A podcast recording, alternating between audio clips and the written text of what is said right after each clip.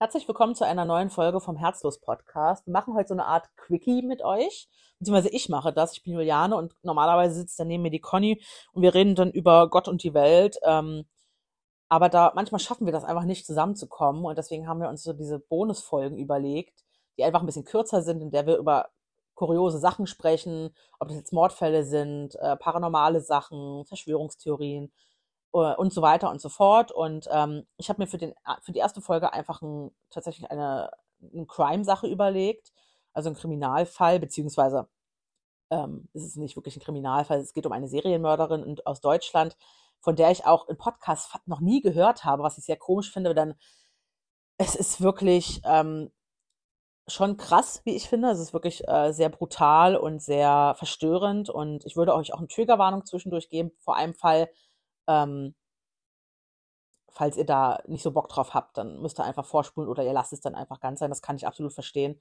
Und weil ich das schon viermal jetzt angefangen habe, äh, fangen wir jetzt einfach mal an.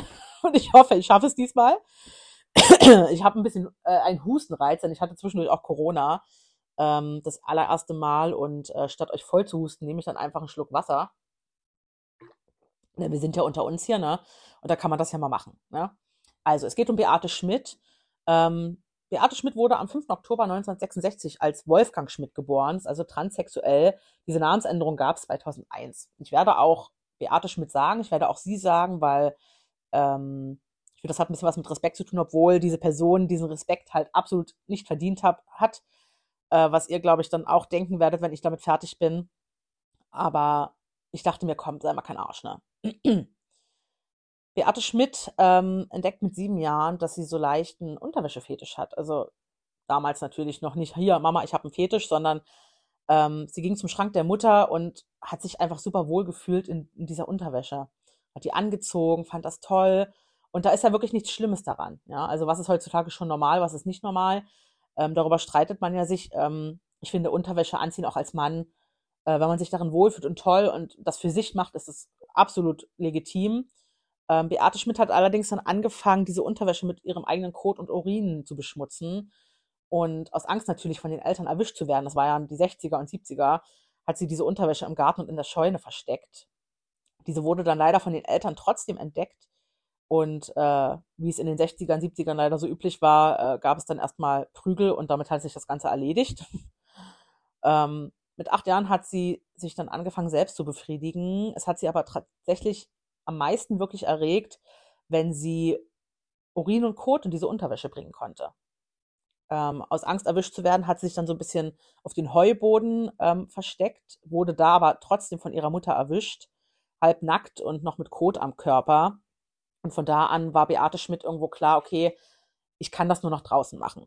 Ja, also auch in der, das Verhalten ging dann weiter bis in die Pubertät hinein und bis ins Erwachsenenalter, Anfang 20er Jahre. Ähm, sie hat dann angefangen im Müll und auf Mülldeponien nach Unterwäsche zu suchen, hat sich Gegenstände eingeführt, Kerzen eingeführt. Ähm, das alles hat ja aber irgendwie einfach nicht gereicht. Sie hat gemerkt, okay, ich hätte gerne eine Partnerin, mit der ich das einfach zusammen erleben und machen kann, diese Lust und dieses Erleben. Ähm, leider ähm, äh, hat es dann dazu geführt, ähm, dass sie einen Mord begangen hat, ihren ersten Mord. Nicht nur einer. Dazu kommen wir dann gleich noch. Und zwar am 24. Oktober 1989, da war Beate 23 Jahre alt, war sie auf der Suche nach neuen Objekten oder auch neuer Unterwäsche und landete dabei in dem Ort Dietz oder Deetz.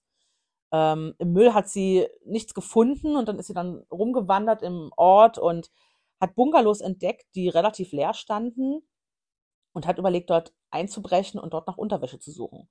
Das hat sie auch gemacht, hat sie auch Unterwäsche gefunden. Als sie dann aus dem Haus kam, stand in einem benachbarten Garten eine Frau, die ihr zurief, Schwein, Mistsau. Also diese Frau hat anscheinend erkannt, okay, du wohnst da nicht, das ist nicht deiner, du brichst gerade ein, du bist ein Schwein, du bist eine Mistsau. Diese Frau hieß Edeltraut Nixdorf und war 51 Jahre alt. Beate ging auf sie zu und Edeltraut wollte sich gerade noch wehren. Da wurde sie aber von Beate niedergeschlagen, ins Haus geschleppt, erwürgt und erdrosselt. Und Beate hat sie dann in eine Bettdecke eingewickelt, um äh, laut ihren Worten später noch mit ihr masturbieren zu können, etwas gemeinsam erleben zu können. Ja. Also ich hatte das Gefühl, als ich das recherchiert habe, dass ihr manchmal gar nicht bewusst war, okay, das war jetzt, ich habe gerade einen Mord begangen, ich habe jemanden umgebracht. Also es ging wirklich bei ihr viel um Lust und diesen Fetisch. Gerade mal sieben Monate später, und es geht jetzt wirklich ratzfatz hintereinander weg, ähm, was mich auch sehr erschreckt hat einfach, ähm, hat sie nämlich erneut getötet. Äh, das Opfer hieß Christa Naujoks, sie war 45 Jahre alt und sie war schwer alkoholisiert auf einer Mülldeponie, ähm, hat angeblich laut Beate Schmidt nach Hilfe gerufen und sie wollte ihr helfen, ging auf sie zu und ist dann mit der Hand auf ihrem Busen gelandet und dann hat bei ihr alles ähm, aufgehört zu funktionieren, hat sie auch gewürgt und erdrosselt und sie wurde dann einen Tag später mit Lumpen bedeckt auf der Mülldeponie gefunden. Gerade mal wenige Wochen später, am 9. Juli 1990, hat sie wieder ein neues Opfer gefunden. Auch wieder auf der Mülldeponie. Also das scheint so ein bisschen ihr Ort gewesen zu sein, ähm, wo sie das alles auch ausleben konnte. Und da hat sie natürlich auch nach Unterwäsche gesucht. Ähm, dort war Edith Weber 58 Jahre alt und äh, wurde von Beate mit einem Pfahl niedergeschlagen. Diesmal war es aber ein bisschen anders, denn Edith überlebte das Ganze und wurde von Bauarbeitern gefunden. Gott sei Dank. Acht Monate später dann, am 13. März 1991, Inge Fischer war gerade auf dem Heimweg von einer Freundin und das Ganze ging durch ein Waldgebiet. Ähm, dort traf die 34-Jährige dann auf Beate und wurde von ihr erstochen. Leider, leider wurde sie tatsächlich erst acht Tage später gefunden und äh, war mit Kot und Moos bedeckt. Jetzt kommt der Fall, wo ich euch bitten würde, ähm, es Triggerwarnung, es äh, geht um einen Kindsmord, ähm, es geht nicht um Kindesmissbrauch, das kann ich euch vielleicht schon mal sagen, für jemanden, der da ein bisschen Bedenken hat. Ähm, ich glaube, wenn ihr zwei Minuten vorspult, dann ähm, hat sich das so ein bisschen auch, sag ich jetzt mal, erledigt, dann müsste das die Stelle vorbei sein und ähm, ja, nur so als Info für euch. Eine Woche später, gerade mal, am 22. März 1991, traf sie auf Tamara Petrovskaya in der Nähe von Belitz, Heilstätten. Ähm, dort ähm, knebelte sie Tamara mit einem Slip, erdrosselt sie mit, erdrosselte sie mit dem BH und vergewaltigte sie. Das Ding ist, Tamara war nicht allein. Sie hatte einen Kinderwagen dabei, in dem ihr drei Monate alter Sohn war, der hieß Stanislav. Laut einem Interview, das ich gelesen habe und einem Artikel, konnte Beate sich absolut nicht an das Kind erinnern. Komischerweise ähm, starb Stanislav trotzdem an sehr schweren Schädelverletzungen. Und laut Ermittlern und den Gerichtsmedizinern ähm, hat er sich diese Verletzung nur zuziehen können, weil er gegen einen Baumstamm geschleudert wurde. Also sehr, sehr brutal, wie ich finde. Und das ist wirklich, puh, wo ich dachte, ja, wow, krass. Ähm, sie wurde allerdings immer noch nicht geschnappt. Also das ist leider wirklich, ähm, wirklich tragisch.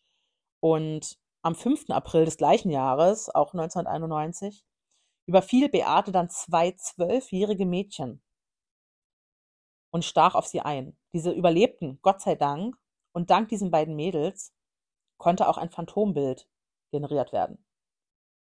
Wir sind aber noch nicht ganz vorbei. Also bevor wir jetzt zu diesem Phantombild kommen, an dem gleichen Abend, wo Beate diese zwei zwölfjährigen Mädchen überfallen hat, fand die letzte Tat statt. Es war ihr anscheinend nicht genug, diese zwei Mädchen ähm, zu erstechen, äh, auf sie einzustechen und zu überfallen. Es hatte ihr nichts, äh, hatte sie nicht erregt und sie brauchte noch was anderes. Ähm, also brach sie wieder in ein Haus ein, das schon dunkel war in dem die Rentnerin Talita Bremer, sie war 66 Jahre alt, schon geschlafen hat und erdrosselte sie. Jetzt kommen wir wieder zu dem Phantombild, das die beiden Mädchen geben konnten. Ähm, damals wurde tatsächlich eine Belohnung auch ausge ausgegeben von 20.000 D-Mark. Verdammt viel Geld. Wenn man das hier alles so hört, dann kann ich auch absolut verstehen, wieso. Und es hat tatsächlich auch was gebracht. Am 1. August des gleichen Jahres 1991 trafen zwei Jogger auf Beate Schmidt. Sie wurden aufmerksam auf sie, weil sie in Damenkleidung gekleidet war, damals noch äh, sichtlicher als Mann natürlich und äh, unsittliche Sachen tat. Also sie hat wahrscheinlich masturbiert, ja, in der Öffentlichkeit. Die Jogger überwältigten sie und äh, brachten sie dann zur Polizei, beziehungsweise haben die Polizei gerufen. Und nach einer Gerichtsverhandlung wurde Beate Schmidt im November 1992, und das finde ich äh, wo ich so dachte, okay, zu einer Freiheitsstrafe von 15 Jahren mit im Maßregelvollzug verurteilt. Und erst dachte ich, okay, 15 Jahre, wow, das ist verdammt wenig. Ich kann euch aber beruhigen, ähm, Beate Schmidt ähm, ist immer noch in diesem Maßregelvollzug. Ähm, ich kann euch noch ein bisschen erzählen, was dann danach passiert ist. Zum einen ähm, hat sie einen Spitznamen bekommen. Also zum einen auch, ich glaube, Mörder, die Mörderin von Belitz, weil es alles in den Belitz-Heilstätten so ein bisschen, weil dieser Mord äh, mit dem Kind sehr viel auf, für sehr viel Aufschrei gesorgt hat, natürlich. Ne? Und weil sie so groß war, sie ist 1,90 groß, also nicht war, sie ist 1,90 groß und vor allem rosa Unterwäsche geliebt hat, wurde sie in den Medien Rosa Riese genannt. Als sie dann in diesem Maßregelvollzug war, gab es nach zwei Jahren schon den ersten Aufschrei, denn Beate Schmidt wurde an einer Tankstelle gesichtet, wie sie Pornohefte gekauft hat. Nach diesem Aufschrei war die Begründung der Maßregelvollzuganstalt, es war ein begleiteter Ausgang. Hm, denke ich so, nach zwei Jahren, ich weiß nicht, ich, hm, ich kann, ich sehe zum einen diese mentale Seite von diesen ähm, Anstalten, ne, das, das ist besser, dass man wieder in den Alltag integriert wird, etc. Aber andererseits sehe ich halt oder habe gelesen, was passiert ist und denke mir so, wenn ich in dieser Tankstelle bin, ich möchte dieser Person nicht begegnen. ja. Und weil dieser Aufschrei auch so groß war, wurde der, dieser begleitete Ausgang tatsächlich auch gestrichen damals. Dann relativ äh, gar nicht so lange her, 2010, gab es neue Ermittlungen gegen Beate Schmidt. Sie soll angeblich eine 34-jährige Patientin vergewaltigt haben. Ein Jahr später wurden die Ermittlungen, Ermittlungen allerdings einfach eingestellt.